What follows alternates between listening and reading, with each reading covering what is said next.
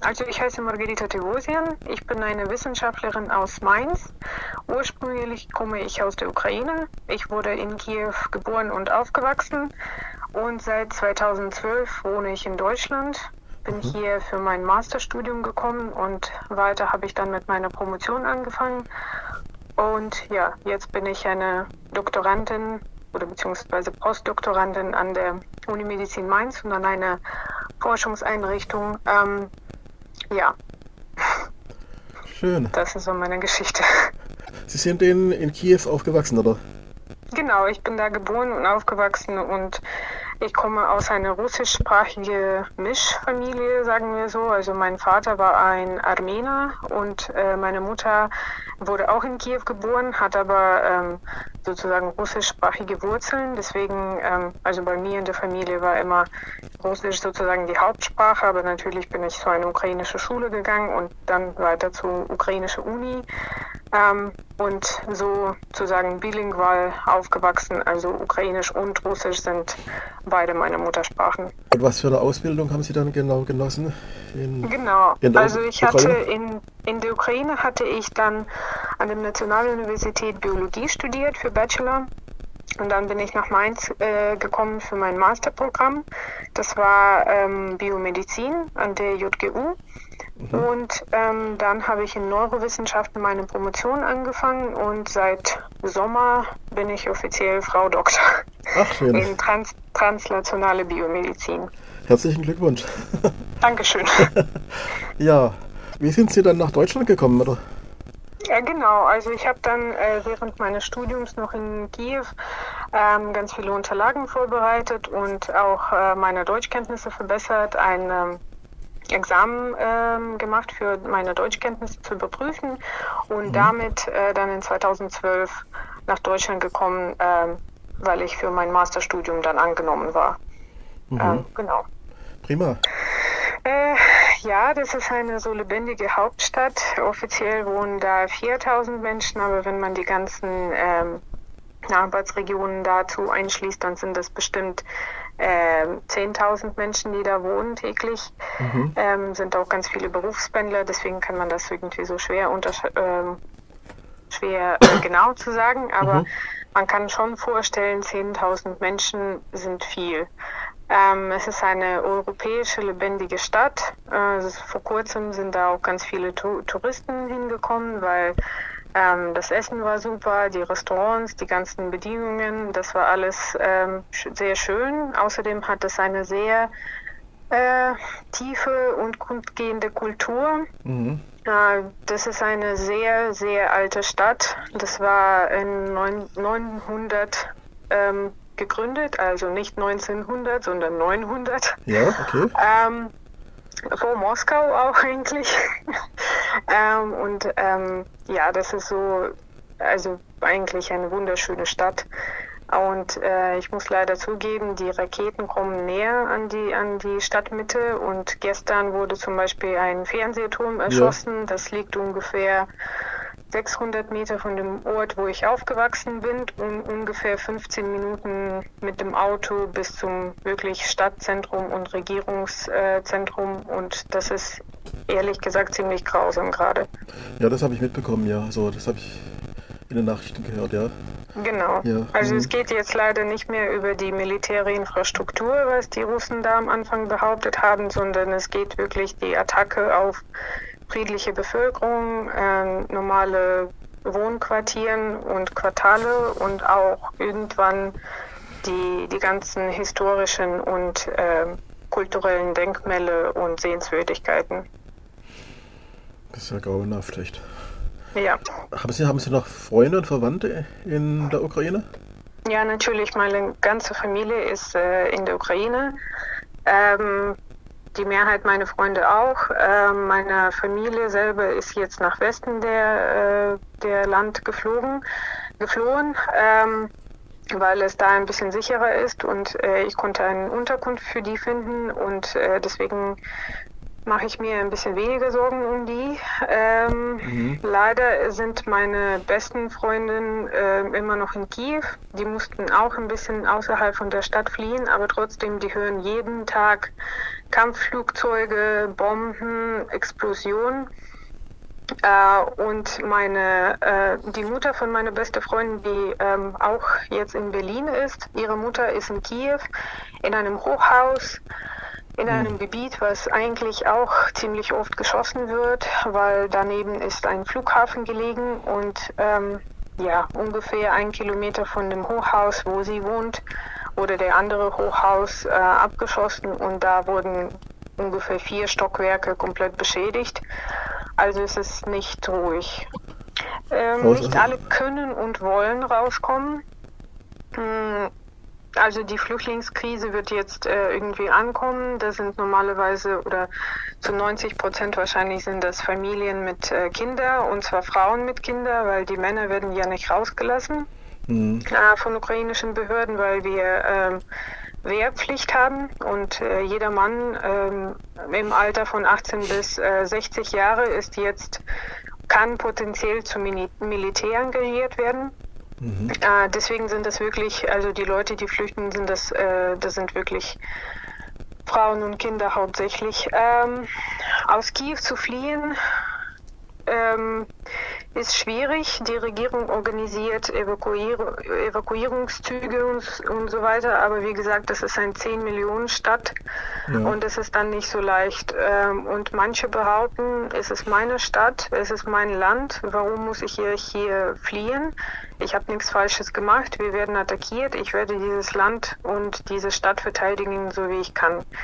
Und ähm, ja, deswegen gibt es ganz viele, die auch bleiben möchten und versuchen mit allen Kräften äh, ja, zu behinderten Leuten äh, Essen zu bringen oder mit dem Auto irgendwie zu einer äh, äh weit gelegenen Apotheke zu fahren, um vielleicht irgendwelche Medikamente ja. zu holen. Und ähm, die versuchen, die Stadt zu verteidigen, so gut es geht. Mhm, mh, mh, mh. Was können wir hier in Deutschland für die Menschen in der, in der Ukraine tun? Genau, also ich habe ähm, ein paar äh, Fonds vorbereitet, also gemeinnützige Organisationen. Ähm, ich möchte dazu kurz sagen, dass ähm, es gibt auch ähm, Fonds, äh, also Geldspendeaktionen für die für die Armee, für die ukrainische Armee und das wird normalerweise ziemlich negativ gesehen, weil mhm. man möchte nicht an Waffen spenden und so. Ja. Ich möchte aber betonen, dass es nur um die Verteidigung geht und leider kann man nicht nur mit, ähm, also mit warmen Decken und Isoliermatten kann man sich leider schlecht verteidigen als Land. Mhm. Und deswegen finde ich das ganz wichtig, ähm, auch an die ukrainische Armee zu spenden, beziehungsweise die Regierung dazu aufrufen, dass die uns nicht nur äh, humanitäre Hilfe schicken, was natürlich super wichtig ist, aber auch äh, uns im Militär unterstützen, weil ansonsten wird dieses Land wirklich bald nicht mehr existieren. Mhm. Ähm, deswegen habe ich hier vorbereitet, es gibt äh, einen Fonds, das heißt Come Back Alive ähm, also zurück, äh, lebendig zurückkehren äh, ja. übersetzt. Dann hat die Nationalbank der Ukraine zwei internationale Konten geöffnet, einmal für die ukrainische Militär und einmal für die ukrainische Sozial, ähm, wie heißt es denn, Sozialministerium. Ähm, genau. Und wenn, äh, das kann man finden, wenn man einfach googelt äh, NBU für Nationalbank der Ukraine und dann ähm, Ministry of Social Policy oder Humanitarian Assistance. Mhm. Äh, und dann kann man im ersten Spalte diese ganzen äh, äh Bankverbindungen finden. Die, äh, man kann die erkennen, dass die offiziell sind an den äh, Linkadresse. Das muss dann mit bank.gov.ua anfangen. Mhm. Das heißt, dass das die offizielle ähm, sagen wir so Regierungsseite von dem Nationalbank der Ukraine ist, weil leider gibt es ganz viele Leute, die versuchen, an dieser Situation so ein bisschen Geld zu verdienen und eröffnen ähm, ja komische Webseiten, die angeblich spenden, aber leider sind das nur ja, Fake-Seiten oder Fake-Organisationen. Deswegen bitte aufpassen, dass man wirklich an gemeinnützige Organisationen spendet und nicht an irgendwelche Leute, die ja die Betrüger sind. Genau, also ich habe auch meiner Familie das Geld geschickt und äh, ich habe auch selber an diese Bankkonten äh, gespendet. Zurzeit funktioniert noch alles, äh, Gott sei Dank, aber man weiß ja nicht, wie lange das so sein wird.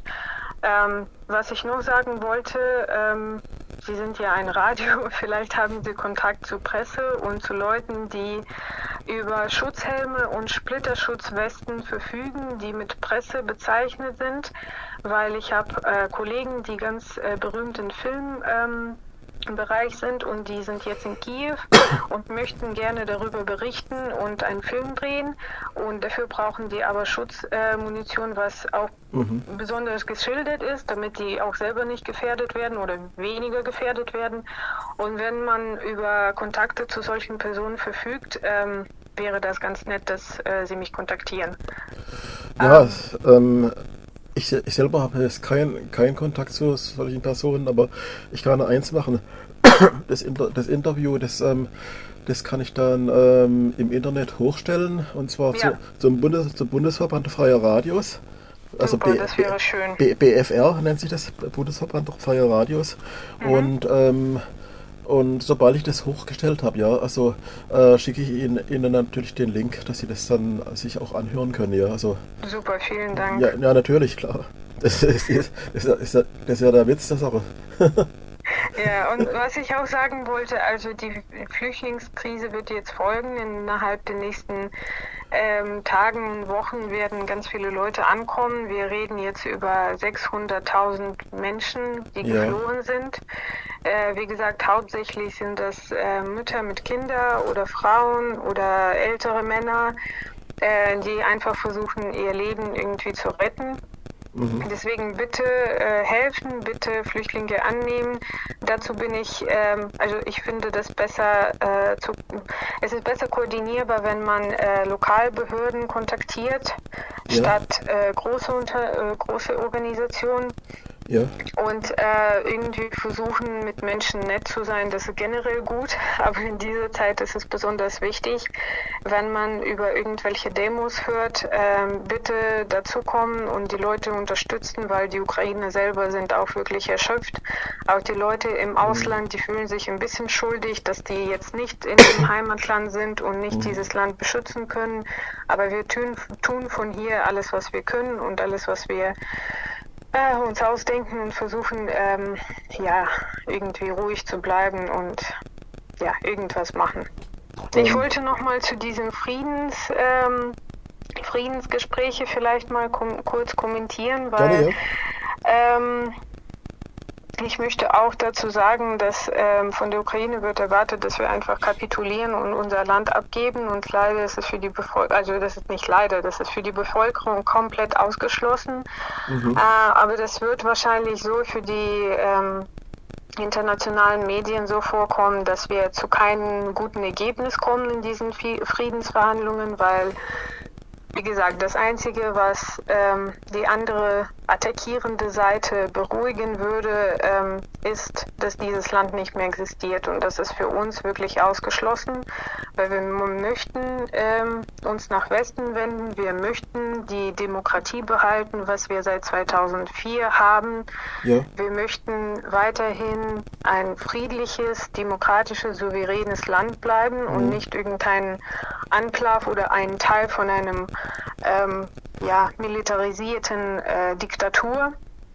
Ja. Ähm, deswegen, wie gesagt, nochmal, man muss dieses Land mit allen Kräften unterstützen, weil dieses große Nachbar, was wir leider haben, äh, wird einfach nicht so stoppen. Äh, und es wird, wenn wir das jetzt einfach so schlucken als Gesellschaft, ähm, wird es weiterhin Kriege geben und Konflikte, die nie zu Ende kommen. Es gibt immer noch in Europa ganz viele Teile von Land, die gestritten sind oder umstritten sind. Äh, Elsass und Lothringen, äh, Königsberg äh, ja. bzw. Kaliningrad. Äh, es gibt immer noch ein Stück Land, was vielleicht doch noch mal zu dem großen Land da gehören könnte. Man das so sehen, dass man dass die Ukraine nicht nur sich verteidigt, sondern die ganze Demokratie in der Welt und die ganzen europäischen ähm, Werte, was man da, also was, was wir auch teilen als Volk. Mhm. Genau, das ja. wollte ich nochmal erwähnen. Ja, ich hoffe, da, ähm, ich hoffe, dass es ähm, ähm, noch genug Opposition also äh, in der in Russland selber gibt, ja. Das, aber ja, hoffentlich, aber ähm, um ehrlich zu sein, äh, ich ja, es kann noch kippen, es kann noch groß werden, klar.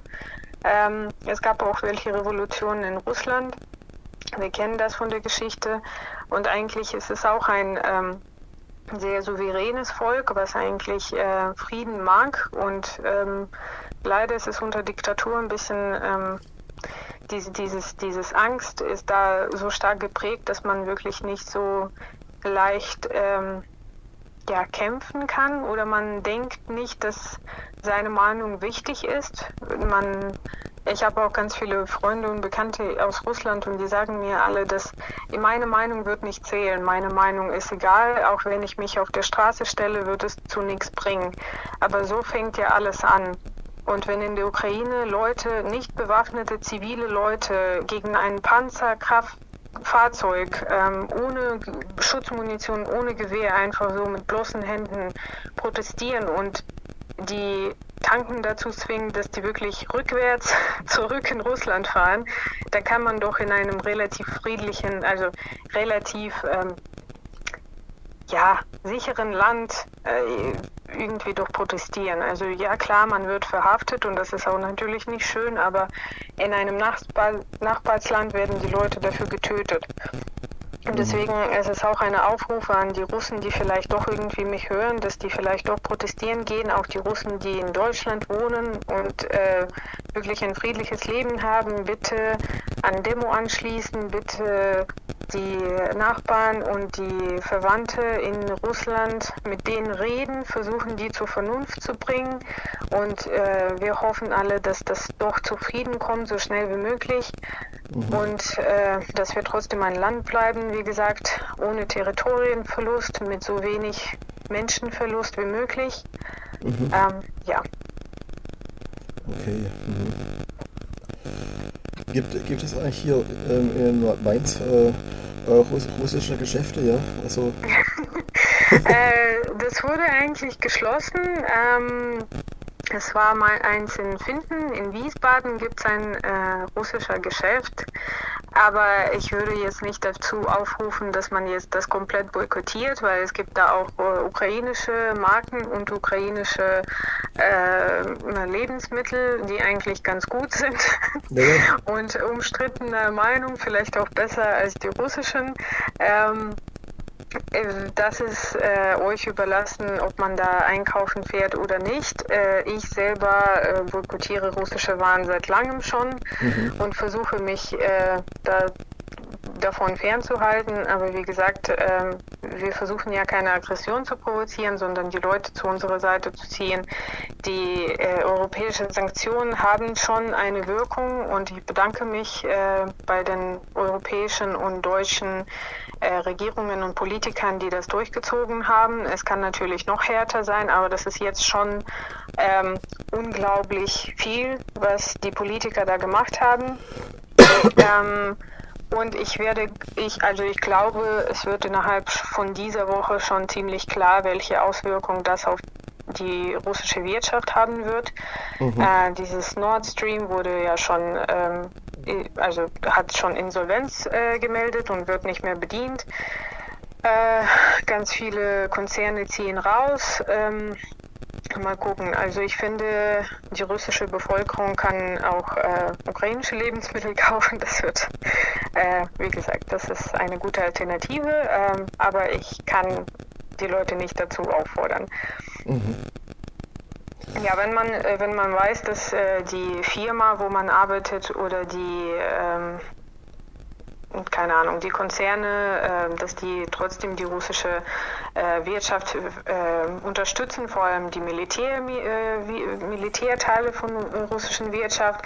Vielleicht ist es doch gut, dass man da irgendwas dagegen sagt, aber mit regulären russischen Leuten würde ich einfach reden und einfach versuchen, die zu überzeugen, dass Ukraine ein friedliches, nicht attackierendes Land ist, was kein, keine amerikanischen ähm, äh, Kampfflugzeuge hat oder, und keine amerikanische Sicherheitsdienste äh, jetzt auf dem Land hat und nicht vorhat, Russland irgendwie zu zerstören oder zu äh, beschädigen. Mhm. Vor allem, also das war wenigstens vor sechs Tagen so.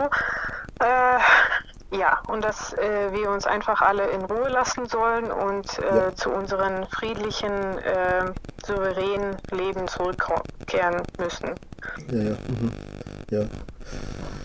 Ja, Sie meinen Embargo. Also ich meine, wenn jetzt irgendwie eine Person Sonnenblumenkerne kauft in einem äh, russischen Geschäft, ist es, glaube ich, weniger äh, dramatisch, als wenn äh, die ganze Europa dann doch entscheidet, dass äh, vielleicht äh, russisches Gas und Öl äh, nicht so eine gute Idee sind. Ja, und das ja. wird natürlich größere Auswirkungen haben als ähm, ja, die Entscheidung einzelner Männer, Männer und Frauen, ob die jetzt ähm, ja, in einem russischen Markt die Süßigkeiten kaufen oder in einem internationalen anderen Markt.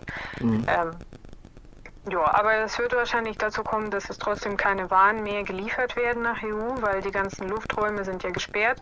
Ja. Und deswegen wird es sich äh, so, so ergeben, äh, dass es nichts mehr da ist.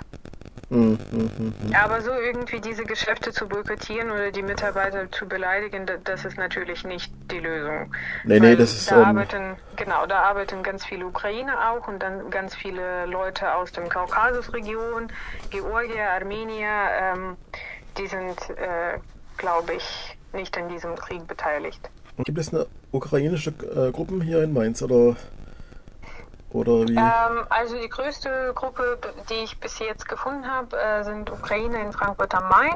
Ja. Ähm, es gibt zwar ganz viele Studenten zum Beispiel auch in Mainz und es gibt auch sogar Vereine in Mainz, die zum Beispiel ein Demo äh, letztes Donnerstag organisiert haben. Mhm. Äh, es wird noch ein Demo geben am Samstag. Ah ja. Äh, genau. Und äh, wie gesagt, ich würde gerne alle dazu aufrufen, dass die diese Demo sich anschließen. Ähm, ja, und wir versuchen jetzt in diesen diversen Gruppen irgendwie zu Hilfe zu organisieren, Spenden zu sammeln, ähm, Verwandte in der Ukraine zu kontaktieren und ähm, behilflich sein, wie das geht.